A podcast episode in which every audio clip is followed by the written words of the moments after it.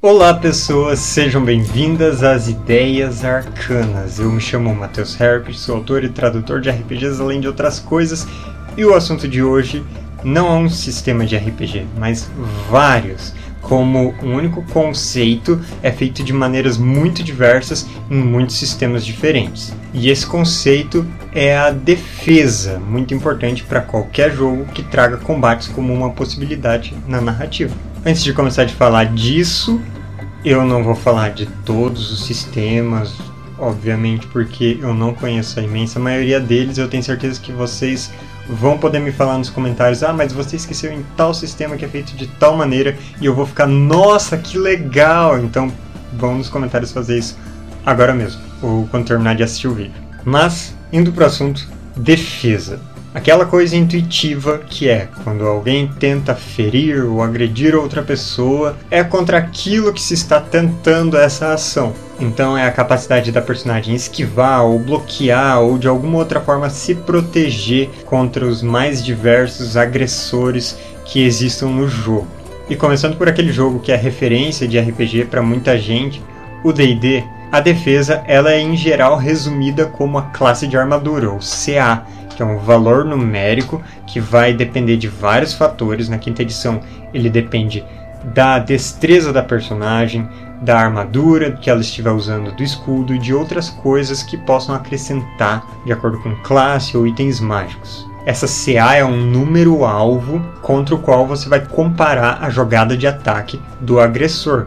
E tirando um valor igual ou maior na jogada de dado mais os bônus do ataque do agressor, aí você vai ver se você acerta ou não o ataque. Mas essa não é a única maneira de se defender de coisas em D&D quinta edição. Você também tem as salvaguardas, que são testes que utilizam atributo e alguns bônus de proficiência em que você não está sendo um alvo passivo, como é o caso da classe de armadura, mas sim você está ativamente esquivando de algo que possa te ferir. Por exemplo, ataques em área, tipo uma bola de fogo, geralmente vão solicitar uma salvaguarda de destreza para você esquivar. Ataques mentais são uma salvaguarda de sabedoria ou carisma ou coisas desse tipo. E essa é uma defesa ativa que o D&D traz. E outro tipo de defesa que também tem em D&D são resistências e imunidades a tipos específicos de dano que aí já entra uma outra mecânica que cada ataque vai ter um tipo específico de dano e que algumas criaturas e alguns personagens vão acabar desbloqueando essa característica mais de resistir, ou seja, reduzir pela metade o dano sofrido quando for desse tipo. Se você pegar a D&D quarta edição, para a gente não voltar muito no tempo, você em vez de ter uma única defesa fixa, você vai ter quatro defesas. Além da classe de armadura, você vai ter fortitude, reflexos e vontades. Então muitas coisas que agora na quinta edição são feitas com jogadas de dados nas salvaguardas, na quarta edição eram feitos do modo passivo. Você via qual era o seu valor de defesa quando você fosse atacado. Então, um ataque mental seria resistido pela sua força de vontade. Só para vocês terem uma noção de como no mesmo sistema as coisas já são feitas diferentemente em cada uma das edições. Agora, pegando um sistema que é bastante parecido em muitas das mecânicas, que é o Shadow of the Demon Lord, a gente também tem um valor fixo de defesa, chamado de defesa, e você tem algumas outras possibilidades dependendo de como os ataques forem variados. Magias ou ataques especiais de algumas das trilhas dentro do jogo podem alvejar outros números da ficha de personagem que não sejam a defesa em si. Por exemplo, um ataque mental talvez acabe indo contra o seu valor de vontade. E daí o seu atributo de vontade, ele vai ser tomado como número alvo para esse ataque. Então é como se esse atributo substituísse aquele valor de defesa que é tipicamente usada só para aqueles ataques com armas. E às vezes você tem uma defesa mais ativa, digamos assim, em que você vai fazer um teste com o atributo, e é geralmente quando são testes opostos do agressor contra o defensor. Agora, um sistema que tem uma defesa bem mais ativa é o Ordem Paranormal. A base é igual, as personagens têm um valor de defesa, que é o número alvo das jogadas de ataque, que são feitas da maneira do sistema, como eu já expliquei aqui no canal, inclusive.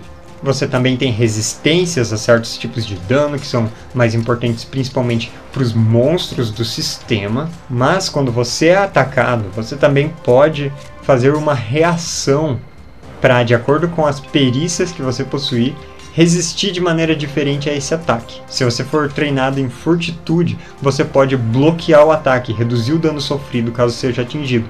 Se você for treinado em reflexos, você pode esquivar para ter uma chance menor de ser atingido. E quem for treinado em lutar pode simplesmente contra-atacar caso o oponente erre o ataque. Então você acrescenta uma escolha para o jogador fazer quando é atingido. Mas voltando um pouco para os sistemas medievais, em Dragon Age RPG que usa o sistema Age, além do valor fixo de defesa, existem os valores de armadura que reduzem o dano sofrido da maioria das fontes, a não ser que seja um ataque muito específico que tenha dano penetrante, tipo uma queda de uma grande altura ou um dano que agride diretamente o espírito, não o corpo físico da personagem. Então esse valor de armadura ele vai entrar em ação quando a personagem for atingida. Então, depois que passou a defesa dela, aí o agressor vai rolar o seu dano e comparar esse dano com o valor de armadura, porque a armadura subtrai o dano total.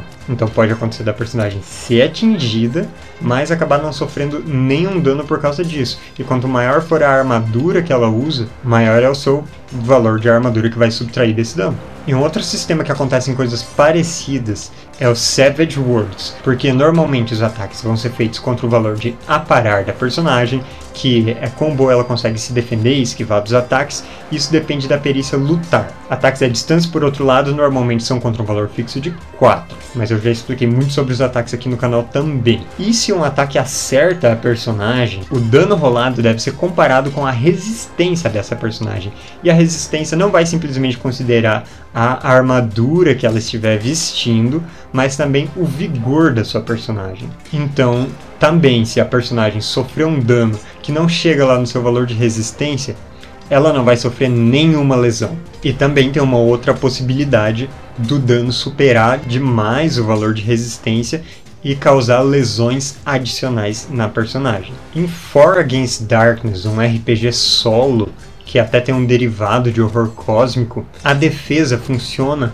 em uma das duas etapas de combate. O combate tem a fase de ataque e a fase de defesa. Na fase de ataque são as personagens dos jogadores, ou do jogador, quando for uma partida solo, que fazem as suas jogadas para acertar e compara com o nível do seu oponente, se tirar igual ou maior, acertou. E na fase de defesa, o jogador também joga o dado e compara com o nível do seu oponente. E se você tirar igual ou maior que o nível, aí você se defendeu dele. Então é uma jogada praticamente igual, só em momentos distintos do combate, o que simplifica muito como o combate funciona e é exatamente a proposta de um RPG solo como For Against Darkness. Mas todos esses são RPGs de ação, em que ocorrem muitos combates com muita frequência e esse costuma ser um dos principais desafios de todos esses jogos que eu falei até agora. Mas se você pegar um jogo tipo o Rastro de Cthulhu, em que o foco é investigação, encontrar as pistas e solucionar mistérios e não atirar nas pessoas, aí a mecânica de combate e a defesa representam justamente esse clima mais pé no chão do jogo. As jogadas de ataque vão fazer uso das habilidades gerais que sejam briga, ou armas de fogo, ou armas brancas, ou o que fizer sentido na hora. E a defesa, o número alvo desse ataque, vai ser o limiar de acerto da personagem. E personagens humanas têm 3 ou 4 de limiar de acerto. Então a maioria dos personagens vai ter 3, só personagens que sejam muito bons em atletismo vão ter 4. Isso em uma jogada de D6, que você ainda pode somar bastante nessa jogada, de acordo com o número de pontos que você gastar. Então é bem fácil ser atingido em Rastro de Cthulhu, ainda mais quando você está enfrentando um monstro que tem dezenas de pontos para gastar na hora de fazer seu ataque. Alguns monstros muito grandes ou muito pesadões fáceis de atingir têm um limiar de acerto menor, às vezes até dois. Só que outros podem ter um limiar de acerto muito maior. E ainda ter resistências sobrenaturais, do tipo um carniçal sofrer só um ponto de dano quando leva um tiro. Não importa quanto você rolar no dado. E tudo isso colabora para criar o clima de horror um pouco mais realista em relação à fragilidade das pessoas nesse RPG. E para terminar, tem um outro jogo que apesar de poder ter bastante combates, não tem um valor de defesa, porque essa não é a proposta do sistema. e é o Blades in the Dark. Nele as coisas acontecem só com os jogadores jogando os dados. Então, quando eles entram em conflito com alguém, eles vão decidir qual é a ação que vai ser usada. Vai ser usada brigar, vai ser usada caçar, vai ser usada manejar. Tudo depende do objetivo da personagem com aquela ação que ela está tentando fazer. E o dano acontece quando a personagem tira um resultado que seja uma falha ou um sucesso com consequências.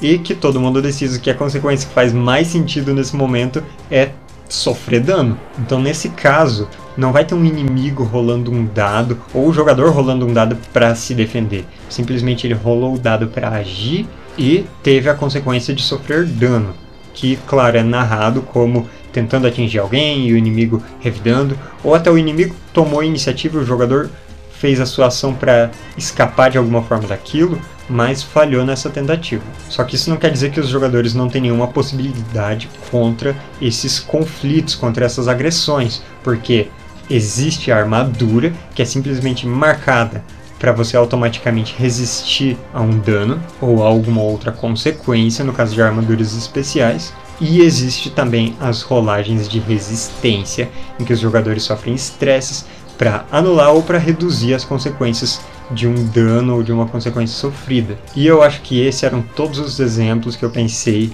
para questões de defesa nos mais variados RPGs. Então, como eu disse no começo, Coloca aqui nos comentários quais sistemas eu deixei de fora e que fazem as jogadas de ataque e defesa de uma maneira diferente, e ainda regras que eu posso ter esquecido que sejam interessantes desses sistemas que eu falei. Se você gostou muito desse vídeo, se inscreve no canal, confere o link do apoio das ideias arcanas aqui na descrição desse vídeo, porque além de me incentivar a continuar produzindo vídeos cada vez melhores aqui no canal, você pode jogar RPG comigo. Hoje eu vou ficando por aqui, então até mais e obrigado pelos peixes.